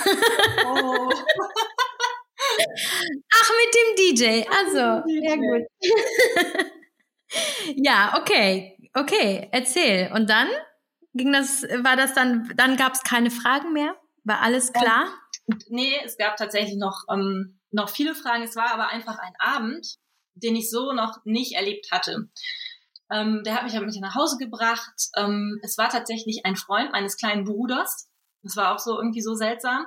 Aber wir kannten uns halt, so wie du dich in Kleinstadt halt eben kennst. Wenn du so ungefähr im selben Alter bist, dann weißt du halt, wer der andere irgendwie ist. Also er wusste, dass ich äh, manchmal ein bisschen als ein bisschen seltsam verschrien war. Ich wusste, dass sich eigentlich alle an seine Partys nie erinnern können weißt du, so lustige Sachen, die man dann über andere Menschen auf einmal weiß. Und dann hat er mich nach Hause gebracht und wir haben einfach bis morgens um neun erzählt. Und ich war aber schon so, ich war wirklich bereit, alle meine Vorsätze so, so mit Vollgas über den Haufen zu werfen und habe mir gedacht, so, boah, der könnte mich jetzt, wenn der mich jetzt küssen würde, ne, das, das, da wäre mir alles egal gewesen. Aber das hat er nicht gemacht. Das hat er einfach nicht gemacht. Und wir hatten uns aber so gut verstanden. Und dann sind irgendwann, ich wohnte damals dann auch bei meinen Eltern und es war kurz bevor ich in meine neue Wohnung ziehen würde, also eineinhalb Monate vorher oder so. Und dann sind meine Schwestern wach geworden, irgendwann morgens um neun, und hat er sich halt verabschiedet. Und dann habe ich ihm hinterher gewunken und dann war's das. Und dann habe ich vier Wochen lang nichts von ihm gehört. Also so gar nichts. Und ich wie dann, wie ich dann so war, zu sagen, oh, ich schreibe dem jetzt vielleicht doch mal so über Facebook oder sowas, ne? Damals noch Facebook. Und ähm, du, gehst jetzt einfach mal auf ihn zu, kannst ja machen. Und dann immer gesagt, boah, nee, Inga, das hast du immer gemacht. Du hältst jetzt die Füße still, du machst einfach gar nichts. Und habe dann wieder genau das Gegenteil von dem getan, was ich immer gemacht hatte. Und äh, vier Wochen später kam dann von ihm eine Nachricht mit, ja, ich bin wieder in Campen, lass, äh, oder wann steigt die Einweihungsparty? Und dann habe ich ihm gesagt, ja, du kannst halt, ähm, es gibt keine Party, aber du kannst streichen kommen. Und dann kam er uns helfen beim Streichen und alle meine Freunde so, was macht denn der hier? Kannten den natürlich auch. Aber keiner wusste, was der hier wollte. Und ich konnte es ja auch nicht erklären. Ja, und dann haben wir uns, glaube ich, so, so zwei Wochen später haben wir uns dann wirklich getroffen und haben uns dann das erste Mal geküsst. Und dann ging es tatsächlich sehr, ähm, die ersten Monate dann sehr easy. Aber so diese ersten vier Wochen, wo mich dann auch meine Familie, die haben das dann irgendwie mitgekriegt natürlich, darauf angesprochen haben, gesagt haben, oh, was macht denn der Franz hier? äh, warum war der die ganze Nacht hier? Und ich natürlich auch außen hin, ach, das war, das war nur rein platonisch, der ist ganz nett, aber das war es dann auch so. Und so hat abends heimlich immer seine Facebook-Profilbilder angeguckt. Und gesagt, du meldest dich nicht, du meldest dich nicht. Ja, und seine Erklärung war dann tatsächlich, ähm, ja, ich war in Osnabrück, ich habe meine Bachelorarbeit geschrieben, ähm, ich hatte ja eh keine Zeit, mich zu melden, ich war eh nicht gekämmt. Wieso hätte ich mich dann melden sollen? Also so die pragmatischste Antwort der Welt.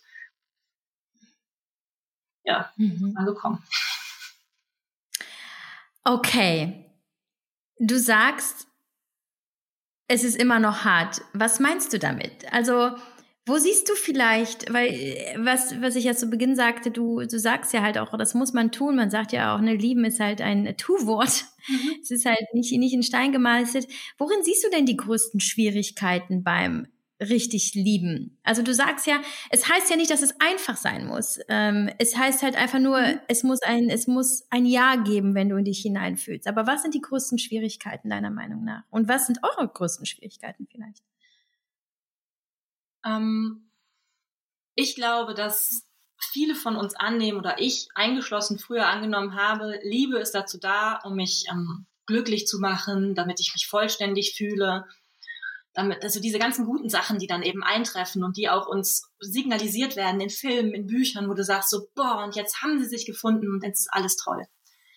Ähm, Habe ich lange geglaubt, bin ich mittlerweile absolut weg von, weil ich glaube, dass sich Liebe so anfühlen kann. Aber ich glaube, dass sie eigentlich uns mit unseren größten blinden Flecken oder unseren größten Herausforderungen konfrontiert mit ähm, Gefühlen, die wir vielleicht unterdrücken, mit Schmerz, den wir mal erlebt haben und ähm, dass sie uns eigentlich die Chance gibt, das Ganze loszulassen, indem wir da durchgehen.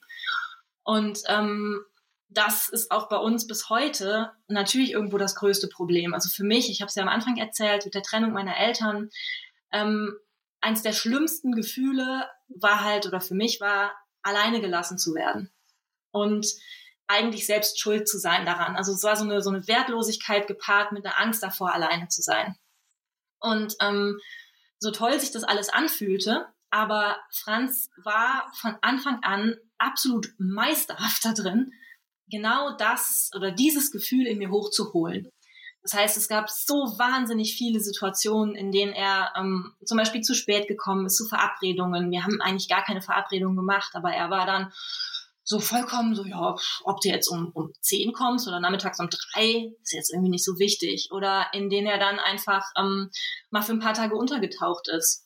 Also so und sich einfach nicht gemeldet hat. Und das waren Punkte, die waren für mich wahnsinnig schwer. Und ich war so oft, ähm, ich habe das ganz oft gemacht und ich war so oft kurz davor, so alles, alle Angst, die dann sich so in mir aufgebaut hat, die wahrscheinlich nur zu, sagen wir so, ich sage das mal, ähm, so zu 20 Prozent in unsere Beziehung gehört hat, weil wir hatten diese Probleme. Also das sagt nicht, dass er es irgendwie gut ist, jemanden zu versetzen. Aber meine Reaktion darauf, meine gefühlte Reaktion, wenn er irgendwie drei Stunden zu spät kam, die war 20 Prozent in der Gegenwartsbedingt und 80 Prozent kam irgendwie die ganze, die ganze Wucht aus meiner Vergangenheit einfach an die Oberfläche. Und das war und ist bis heute die größte Herausforderung, diese 80 Prozent bei mir zu behalten und vielleicht mit seiner Hilfe zu durchleben, aber sie nicht über ihm auszuschütten und ihm nicht die Verantwortung zu geben dafür, wie ich mich fühle. Zu sagen, das ist so mein, mein absolutes Credo innerhalb unserer Beziehung, zu sagen, niemals trägt er die Verantwortung für meine Gefühle. Egal was er tut, egal was für eine Scheiße er im Endeffekt baut und ähm, oder ich auch baue. Also umgekehrt ist ja genauso. Und das, das war das, was hart war. Und das war vor allen Dingen auch das, also das unser erstes halbes Jahr, so die ersten zwei, drei Monate waren halt so diese klassische Verliebtheitsphase, da, da lief es auch super. Und dann fing das aber schon an. Also wir sind da richtig mit Vollgas eigentlich sehr intensiv eingestiegen. Ähm, und dann fing es halt an, dass er sich immer mehr zurückgezogen hat. Und dann war es auch oft so das Gefühl, dass ich es gesagt habe, okay, er ist jetzt zwar da, aber irgendwie ist er auch nicht da. Kennst du das, wenn jemand da ist, aber so emotional irgendwie so abwesend? Also du hast irgendwie so keine Verbindung. Und das hat mir so eine Angst gemacht. Und das dann auf der einen Seite zu mhm. kommunizieren, aber ohne ihm die Verantwortung zu geben, das war halt mhm. dann die Herausforderung. Und hinzu kam, dass er nach Amerika gegangen ist. Ein halbes Jahr nachdem wir uns kennengelernt haben, ist er für ein Jahr nach Amerika. wollte für ein Jahr nach Amerika. Und es war tatsächlich, also die Situationen hatten sich so verändert. Er hatte damals ein, ein Praktikum in Amerika, war aber schon in einen anderen Betrieb eingestiegen. Also er ist, ähm, er ist gelernter Gärtner und ist jetzt im Management bei einer, bei einer Jungpflanzenfirma, aber ist damals in den elterlichen Betrieb eingestiegen, hat ihn geleitet und ähm, hatte da eine wichtige Funktion und die hätte er machen können. Das Praktikum, es, es hat so ein bisschen, ähm, ja, es hatte eigentlich seinen Zweck so verloren, auch für ihn. Aber er sagte, ich, ich muss dahin. Es ist mir wahnsinnig wichtig. Und in mir war dann natürlich wieder so ein Riesenkonflikt zu sagen, so, oh, aber wenn er jetzt geht, es ist noch so frisch, wir haben sowieso dieses Problem mit, ähm, dass wir uns dauernd voneinander entfernen und so weiter, dann, dann überlebt das unsere Beziehung nicht und oh mein Gott, und das wird alles, alles zerstören und so und aber gleichzeitig auch, wenn er das möchte, dann muss er das natürlich tun. So. Und ähm, ich glaube, das war für mich eine der größten Herausforderungen meines Lebens, ihn gehen zu lassen, obwohl diese ganze Angst, die ich von früher einfach kannte, die ganze Situation für mich natürlich total verstärkt hat und ihm aber nicht dafür die Verantwortung zu geben. Und da haben wir uns so durchmanövriert irgendwie. Und ähm, das Lustige daran war, dass er dann geflogen ist und ich habe mich dem gestellt und habe aber irgendwann im Nachhinein gemerkt, so krass, es bringt dich ja gar nicht um.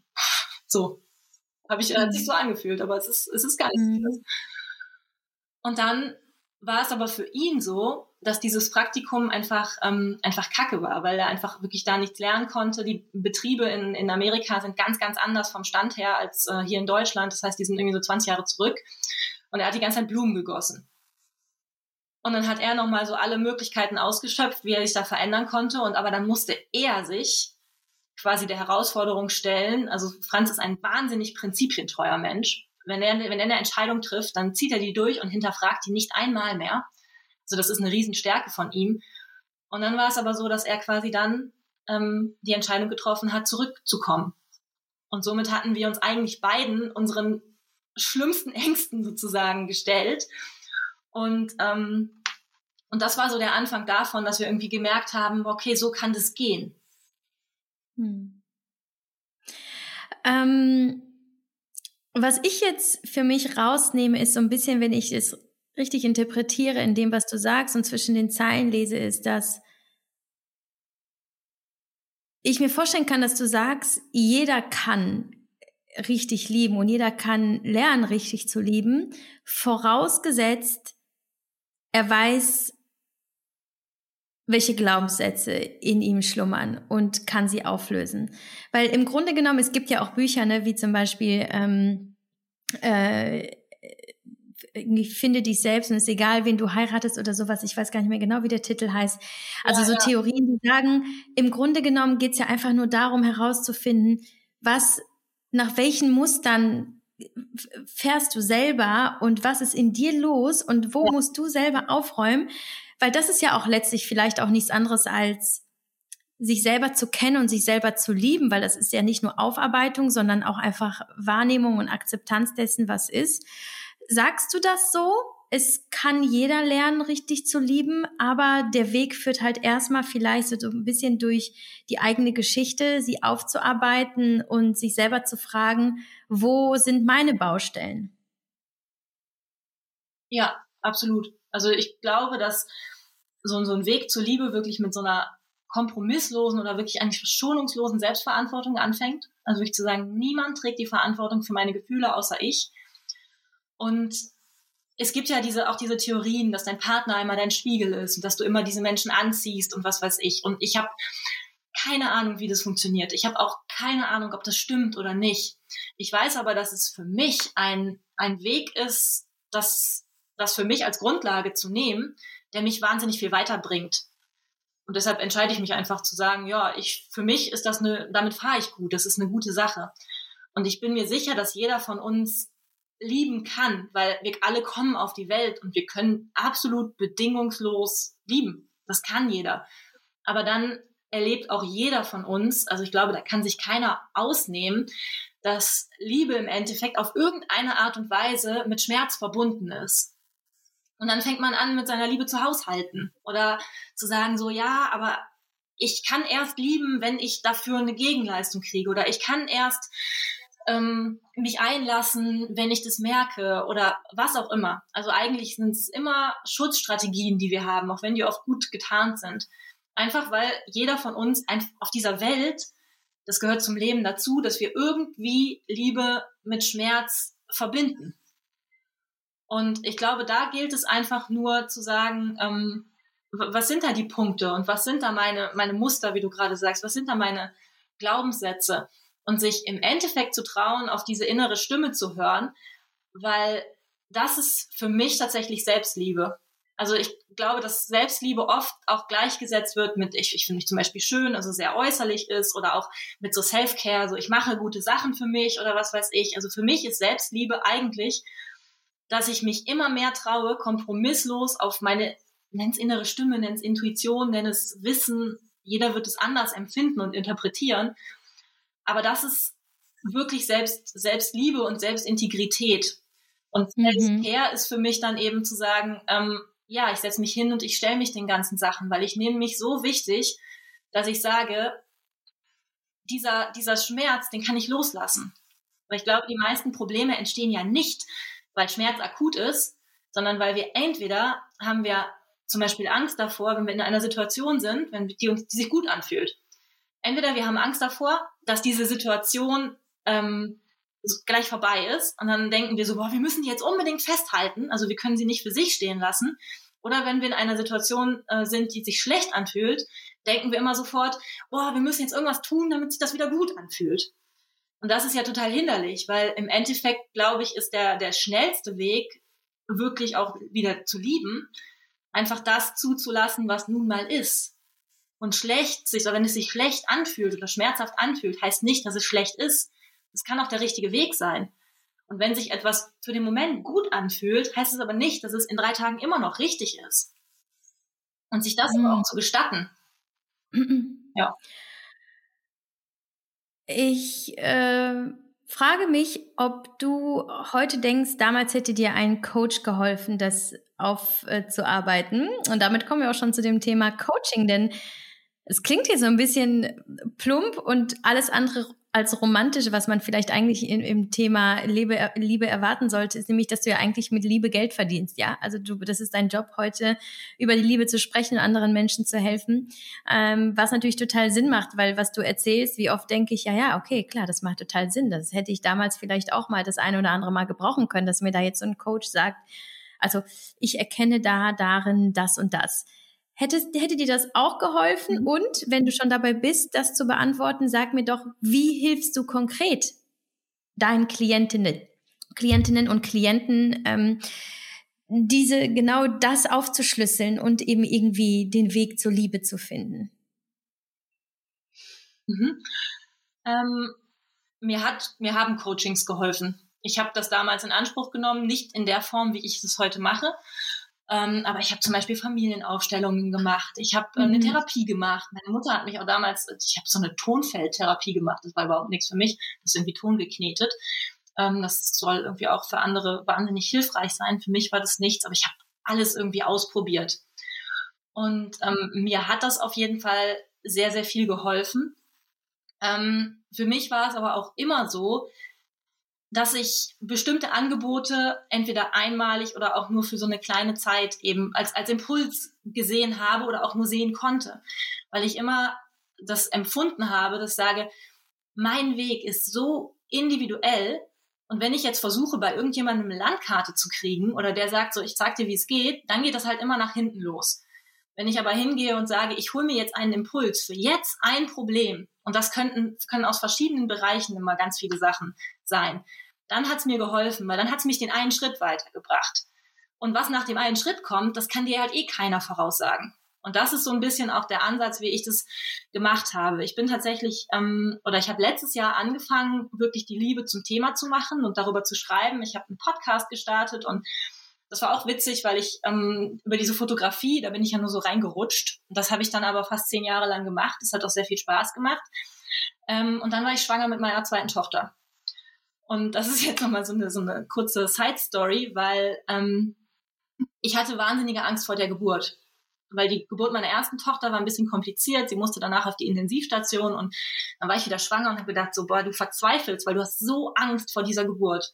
Und dann habe ich mich ähnlich wie bei der Liebe wirklich hingesetzt und gesagt, du machst jetzt einfach alles. Du hörst dir alle Podcasts an, du machst alle Übungen, du setzt dich damit volle Kanne auseinander. Und mein Ziel ist es hinterher zu sagen, ich hatte eine gute Geburt. Und wenn ich das sagen kann, dann habe ich nie wieder, so richtig schön großspurig zu Franz gesagt, wenn ich sagen kann, ich habe eine gute Geburt, dann habe ich nie wieder eine Ausrede, auch nur irgendetwas nicht zu versuchen, weil dann schaffe ich alles. Also es kam mir wirklich so vor, so wenn ich das schaffe, dann schaffe ich für mein ganzes Leben lang alles. Ja, und dann hatte ich eine gute Geburt. Ähm, und ich glaube, Evi war acht Wochen alt, da sagte Franz zu mir, so Enga, jetzt mach doch mal was. Und ich, mein Kind ist acht Wochen, ich bleibe jetzt erstmal zu Hause und was weiß ich. Und er sagte, nee, komm, du hast das jetzt hier gesagt, jetzt, jetzt äh, halte ich auch dran. Ja, und dann habe ich daraufhin eben diesen Podcast gemacht und die Texte darüber an, angefangen zu teilen. Dann durfte ich letztes Jahr einen TED-Talk darüber halten, was irgendwie total cool war. Und bei Laura Seiler bei einem Event war ich. Und darüber hat das natürlich eine große Aufmerksamkeit bekommen. Und dann habe ich ganz viele Fragen bekommen. Und irgendwann habe ich gemerkt, boah, wenn du diese Fragen jetzt teilweise noch wirklich mit gutem Gewissen beantworten möchtest, dann musst du dir Techniken aneignen, dieses Wissen weiterzugeben. Weil das kannst du so nicht machen. Und dann habe ich eine, eine Coaching-Ausbildung angefangen, die ist jetzt ähm, fast zu Ende und jetzt bin ich quasi vor zwei Monaten, habe ich gestartet damit, diese Coachings anzubieten. Und ähm, mein Ansatz dabei ist aber, dass ich denke, im Endeffekt ist Coaching nichts anderes als eine Dienstleistung. Ich finde, Coachings werden ganz oft ähm, verkauft unter dem, unter diesem Mehrwert, den sie angeblich bringen, dass sie dein Leben verändern sollen, dass sie dir die Liebe bringen sollen. Und ganz ehrlich, ich glaube, das kann kein Coaching der Welt. Das kann niemand. Also das, das geht einfach nicht. Im Endeffekt sind das zwei Stunden Zeit. Du hast da jemanden und ich glaube, ich habe eine ganze Menge Erfahrung. Ich habe mittlerweile eine ganze Menge Wissen. Und die stelle ich genau für diese Zeit eben mit allem, was ich habe, mit meiner Empathie zur Verfügung. Und mein Ansatz dabei ist es zu sagen, eben genau an dieses Wissen ranzukommen, dass jeder es schafft, seinen eigenen Weg zu finden. Weil ich glaube, zu diesem Wissen haben wir ganz viele verschiedene Türen. Das heißt, wenn du irgendwie zum Beispiel dich gerne kreativ ausdrückst und darüber irgendwie du selber wirst, dann ist das eine Tür. Wenn du eine Verletzung in deinem Leben hast, die wieder und wieder und wieder passiert, dann ist das eine Tür und die kannst du öffnen. Und das ist so ein bisschen eben mein Ding zu sagen, was passiert denn wieder und wieder? Wo könnten die Türen sein? Und dann mit verschiedenen Methoden, also ich arbeite halt viel ähm, mit zum Beispiel inneren Kind, ähm, sich da nochmal rein zu versetzen und ähm, das wirklich zu fühlen, was dieses Kind damals empfunden hat und sich dann überhaupt erstmal selber zu verstehen ähm, und zu sagen, warum passiert mir das immer wieder? Warum verhalte ich mich so, obwohl ich mich doch verteufle für dieses Verhalten? Und das ist so ein bisschen der, der Ansatz dahinter. Und das mache ich mittlerweile in 1 zu 1 Coachings und ich habe jetzt einen ersten Workshop gemacht und es ist, wenn ich ehrlich bin, aber einfach absolut in der Entstehungsphase noch. So. Hm. Kannst du denn jetzt schon trotzdem vielleicht äh, Muster erkennen äh, bei deinen Klientinnen? Also Eigenschaften, die die meisten ein, kann man vielleicht sogar sagen, wir haben alle eigentlich das gleiche Problem oder ist das gar nicht äh, vergleichbar? Doch. Jeder wirklich ganz individuelle, doch, ne? Ja, total. Es ist total ja. witzig. Ganz viele Frauen haben ein Riesenthema damit, mit dem, was ich anfangs beschrieben habe. Wenn mich ein Mann interessiert, dann hält er mich auf Abstand. Wenn sich ein Mann aber nicht, also wenn ich mich nicht für einen Mann interessiere, dann verliebt er sich in mich. Also diese totale Krux zu sagen, ey, die, die, die ich nicht haben will, die will mich haben, aber die, die ich haben will, die halten mich auf Abstand. Das ist irgendwie, ähm, das ist auf jeden Fall ein, mhm. ein, ein Riesending. Und dann ist es noch ganz viel, dass ähm, sich wirklich drauf, drauf einzulassen. Und ich glaube, dass ganz viele Frauen, ähm, also ich habe hauptsächlich Frauen, ähm, mich eingeschlossen, eben gerne den Schritt auf die Männer zumachen und sagen, hey, ich, ich rede mit dir, ich bin diejenige, die das Gespräch sucht, ich bin diejenige, die hier vorangeht, ich bin diejenige, die an unserer Beziehung arbeitet. Und was da aber ganz oft hintersteckt, ist ähm, genau das Gegenteil, nämlich eigentlich ein Verhaltensmuster, um, um Nähe nicht zuzulassen. Weil, also jetzt nur mal ganz kurz erklärt, zum Beispiel bei so einem, bei so einer Sache, wenn du einen Schritt auf jemanden zugehst, obwohl du eigentlich merkst, er hält dich auf Abstand, dann ist das im Endeffekt eigentlich auch nur eine Methode, um nicht fühlen zu müssen, wie es sich gerade anfühlt, auf Abstand gehalten zu werden. Und mhm. sich dem mhm. Risiko zu stellen, dass der andere eben nicht kommt. Weil keiner, der diesen Schritt auf jemanden zumacht, der einen auf Abstand hält, macht den aus, aus dem tiefsten Inneren raus. Sondern man, das fühlt sich schon so, äh, so irgendwie komisch an, aber wir machen es jetzt doch.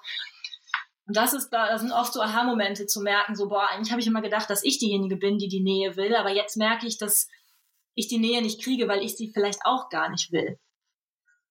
Hm. So. Ja, spannend. Und ich finde es auch, also es macht so Sinn, dass es Coaches für Liebe gibt, weil es gibt, es gibt doch keinen wichtigeren Lebensbereich als Liebe, oder? Also Liebe ist ja so, das ist, also damit fängt alles an, damit endet alles. Das ist halt irgendwie so alles ist Liebe und ähm, und das so für sich zu kapieren oder Liebe zu verstehen und lernen zu lieben, muss ich sagen, ich halte ich für die sinnvollste Sache, die wir machen können. Ähm, nicht nur, ne, ohne das jetzt zu unterteilen, Liebe für einen Partner, Liebe für ein Kind, Liebe zum Leben, Liebe zum Job, Liebe zu sich selbst. Es sind halt eigentlich irgendwie, ist alles halt Liebe. Und was mich jetzt aber noch am Ende interessiert, ähm, weil das fällt mir ganz spontan ein, weil du ja auch gesagt hast, eigentlich hast du aufgehört zu suchen, du wolltest ja auch gar nicht. Was hältst du denn dann als jemand, den ich ja für irgendwo so einen romantischen Menschen halte, der aber trotzdem irgendwie so, mit, so, so verankert ist mit der Realität? Wie stehst du denn dann zum Online-Dating? Weil das ist ja genau das Gegenteil. Das ist ja das, Ungeduld. Ich gehe raus. Ich gehe, ich suche mir was. Was, wie, wie bewertest du denn das? Vor allem äh, im letzten Jahr, glaube ich, ist Tinder so noch mal richtig durch die Decke gegangen und so viele andere Apps, die es wohl gibt, ähm, wo, wo Menschen halt irgendwie, ne, klar, wo willst du denn sonst jemanden treffen? Selbst im Supermarkt kannst du mit Maske ja gar nicht mehr richtig flirten, so. Also alle Tinder und so. Und wie bewertest du das? Ähm, und Was rätst du jemandem, der auf Tinder unterwegs ist und sagt, boah, läuft eigentlich alles, also läuft nur Scheiße rum? Was sagst du als Coach für Liebe dazu? Ich, ich halte das für eine absolut sinnvolle ähm, Erfindung, Online-Dating-Plattform. Ähm, aber ich halte es damit, glaube oder ich würde es damit genauso halten wie bei allem anderen. Wenn du jetzt also der, der Punkt bist und sagst, du bist dauernd auf diesen Dating-Plattformen und du hangelst dich von Date zu Date, aber du triffst es nicht und eigentlich vermeidest du damit nur das Gefühl, ich werde es nie finden. Ich bin eh nicht liebenswert oder was weiß ich was. Ich glaube, dann ist es sinnvoll, ähnlich wie ich das in, im echten Leben in Anführungszeichen gemacht habe, einfach zu sagen, nee, ich mach, ich lege das jetzt mal auf Eis und ich fühle jetzt überhaupt mal, wie es sich anfühlt, dieses Gefühl, was ja in mir drin ist, ich ich bin nicht liebenswert genug, dass ich überhaupt jemanden finde. Und das fühle ich jetzt und dem stelle ich mich jetzt mal und ich finde den Ursprung und ich gehe da ein bisschen auf die, auf die Suche in mir. Und wenn ich damit im Reinen bin, dann fange ich halt eben wieder an. Ähm, und umgekehrt, wenn jemand eigentlich generell eher ist so, nee, ich mache das alles nicht und sich auf eine andere Art und Weise davon fernhält, sich das aber eigentlich wünscht, dann würde ich sagen, hey, mach mal das Gegenteil von dem, was du vorher getan hast und melde dich mal an. Probier's doch einfach mal, gib dem doch einfach mal eine Chance. Also ich glaube, es ist einfach nur eine weitere Möglichkeit, eben, eben Menschen kennenzulernen. Und ich, hm, ich war ja viel als Hochzeitsfotografin auch unterwegs und ich habe viele Paare ähm, fotografiert, die sich einfach online kennengelernt haben. Also ich finde das eine ähm, wahnsinnig tolle Erfindung. Aber ich glaube, es mhm. kann halt genau im echten Leben einfach ins Gegenteil umschlagen, wenn du versuchst, einem Schmerz aus dem Weg zu gehen. Weil da, da mhm. kommst du eh nicht auf, auf einen grünen Nenner sozusagen. Also ich glaube, das ist zumindest meine Erfahrung damit. Und bist du dann auch eine von denen, die sagt, die große Liebe, die begegnet dir dann, wenn du es am wenigsten erwartest? Keine Ahnung. Also wirklich hm. keine Ahnung. Also ich habe ja über Jahre drauf gewartet und dieser Moment hätte trotzdem nicht unpassender irgendwie sein können. Ich habe damit nicht hm. gerechnet, aber ich glaube, es kann genauso andersrum sein. Also hm. ich bin tatsächlich, glaube ich, ich, ich rede zum Beispiel auch im normalen Leben von wahrer Liebe. Und ich finde es ganz wichtig, dass wir wirklich auch diese Worte in den Mund nehmen, um, weil du genau, wie du gerade sagtest, das ist so, es ist ein Thema, was eigentlich die Grundlage unserer Gesellschaft irgendwo ist. Und stell dir mal vor, wenn jeder für sich selber beschließen würde, ich lerne jetzt mal zu lieben. Mich selber und damit auch andere. Ähm, wie, wie geil wäre das? Das würde unsere gesamte Gesellschaft verändern. Und ich glaube, dass der Weg dahin, der, der führt ja nicht unbedingt über einen Traum, wie ich ihn hatte Also nicht jeder stellt sich das vor, weil viele erleben es halt vielleicht auch einfach nebenbei und haben damit nicht so ein Thema. Die haben dann aber, die gehen eigentlich denselben Weg zu sich selber dann über den Job oder über einen anderen Traum, weil im Endeffekt ist es ja alles dasselbe in grün. Mein Weg war jetzt der mit der Liebe und ist es noch immer. Aber ich glaube, hätte ich jetzt einen Traum gehabt, was weiß ich wo, in, in Afrika, ne, Wale zu beobachten geht in Afrika nicht, ne? Aber ähm, weißt du, so, so was anderes, wo ich halt eben sage, davon träume ich. Ich glaube, ich wäre durch den genau den gleichen Schmerz durchgegangen. Ich wäre genau vor denselben Herausforderungen gelandet. Und deshalb glaube ich, mhm. ist halt dieser Traum, egal wie der ist, der ist einfach der Motor. Und dieses Lieben zu lernen, auch wie du sagtest, die Liebe zum Job, die Liebe zu deinen Kindern, die Liebe zu dir selber, zum Partner, das ist alles dasselbe. Für mich war es halt aber eben diese Sache, es erschien mir nicht besonders erstrebenswert zu sagen, ich will mich selber lieben. Weil ich wollte ja jemanden, den ich auch küssen kann und ich wollte jemanden, mit dem ich abends Pizza bestellen kann und ich hatte ja so eine Vorstellung. Das heißt, für diesen ich will mich selber lieben, wäre ich überhaupt nicht bereit gewesen, so viel durch so viel Scheiß durchzugehen. Für diese Vorstellung war ich es aber. Und ich glaube, das meine ich auch so ein bisschen mit Türen finden, dass da, das muss nicht sein, dass da jeder sagt, so ich träume jetzt von der großen Liebe. Das kann auch was komplett anderes sein, aber der Weg ist unterm Strich ja irgendwie der gleiche. Hm. Äh, lass uns die Folge damit beenden, dass du uns jetzt einfach mal sagst. ja, sag uns einfach mal, was ist das Geheimnis der erfüllten Liebe? Selbstverantwortung. Ich glaube tatsächlich ja. ist es ja. Selbstverantwortung ist. Selbstverantwortung für die eigenen mhm. Gefühle zu übernehmen, ähm, sie nicht dem Partner oder auch dem potenziellen Partner in Anführungszeichen in die Schuhe zu schieben.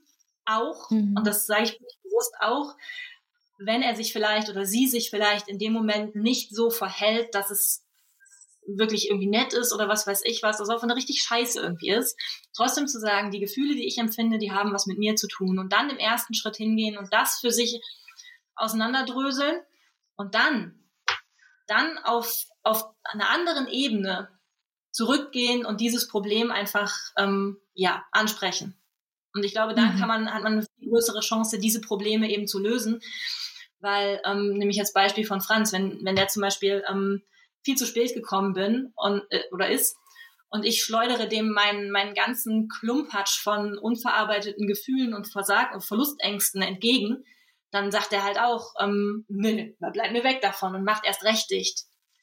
Wenn ich es aber vorher für mich quasi kläre oder auch ihm davon erzähle und das wirklich zulasse und sage, du hast damit nichts zu tun, aber das ist mein Ding und ich fühle mich gerade so, dann ähm, kann ich halt auch eine Stunde später hingehen und sagen, guck mal, wenn du das so und so machst, dann, dann fühle ich mich so und so und dann kann ich ihm das erklären und er ist viel eher bereit dazu, ähm, ja, das zu verstehen, weil es auch wirklich ihm gilt. Das ist so ein Beispiel quasi ja. aus, aus meiner Beziehung. Ja, großartig. Jetzt verstehe ich auch. Also die Socken, die dann einfach so liegen bleiben, die Socken des Mannes, es sind gar nicht die Socken, da ist was anderes. jetzt, oh, jetzt. Okay, okay, ich habe nur noch, ich, bin, ich bin so beflügelt, ich gehe jetzt hier raus, das ist jetzt ein ganz anderes Lebensgefühl, es ist ein mega, mega geiles Gespräch, könnt ihr ewig drüber reden. Ähm, nur, ich habe wirklich nur noch eine Frage zuletzt. Ist an diesem Küchentisch damals deine Cappuccino-Liebe ja. entstanden?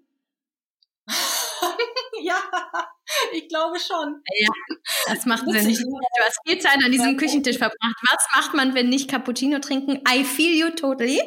Weil ich weiß mhm. ja ganz genau, wie viel Liebe auch in so einem Cappuccino steckt und deswegen. Oh ja, jeden Morgen.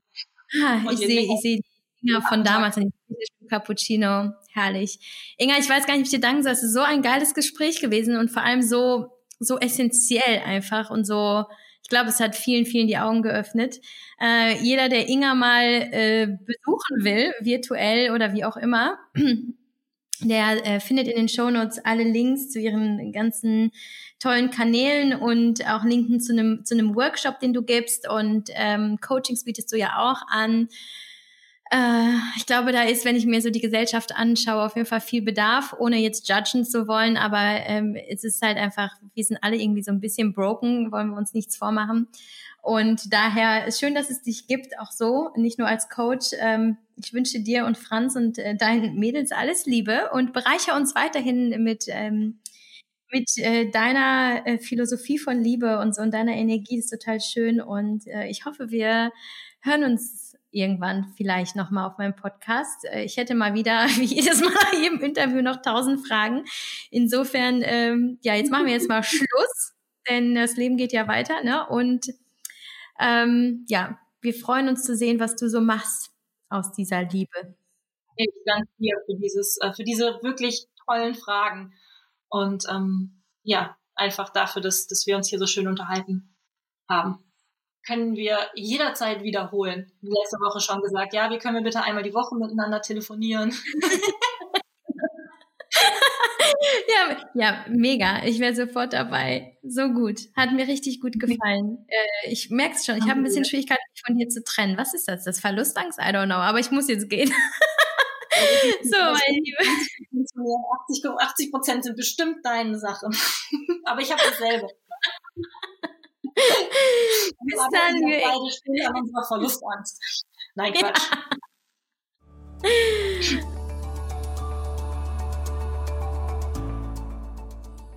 So schön, dass du dabei geblieben äh, bist und ich hoffe, dir hat die Podcast-Folge gefallen. Nun möchte ich dir aber verraten, wie du zu dem exklusiven Angebot von Athletic Greens kommst. Wie bereits angeteasert zu Beginn der Folge, erwartet dich auf athleticgreens.com slash mamamoves ein exklusives Abo-Angebot, das neben Athletic Greens einen kostenlosen Jahresvorrat an Vitamin D, fünf Travel Packs, einen Shaker und eine Keramikdose beinhaltet. Und um dieses Angebot wahrzunehmen, gehst du einfach auf athleticgreens.com slash mamamoves oder klickst den Link in den Show Notes unter dieser Folge. Solltest du übrigens nicht zufrieden sein, bekommst du in den ersten 60 Tagen dein Geld zurück und du kannst das Abo sowieso jederzeit stoppen.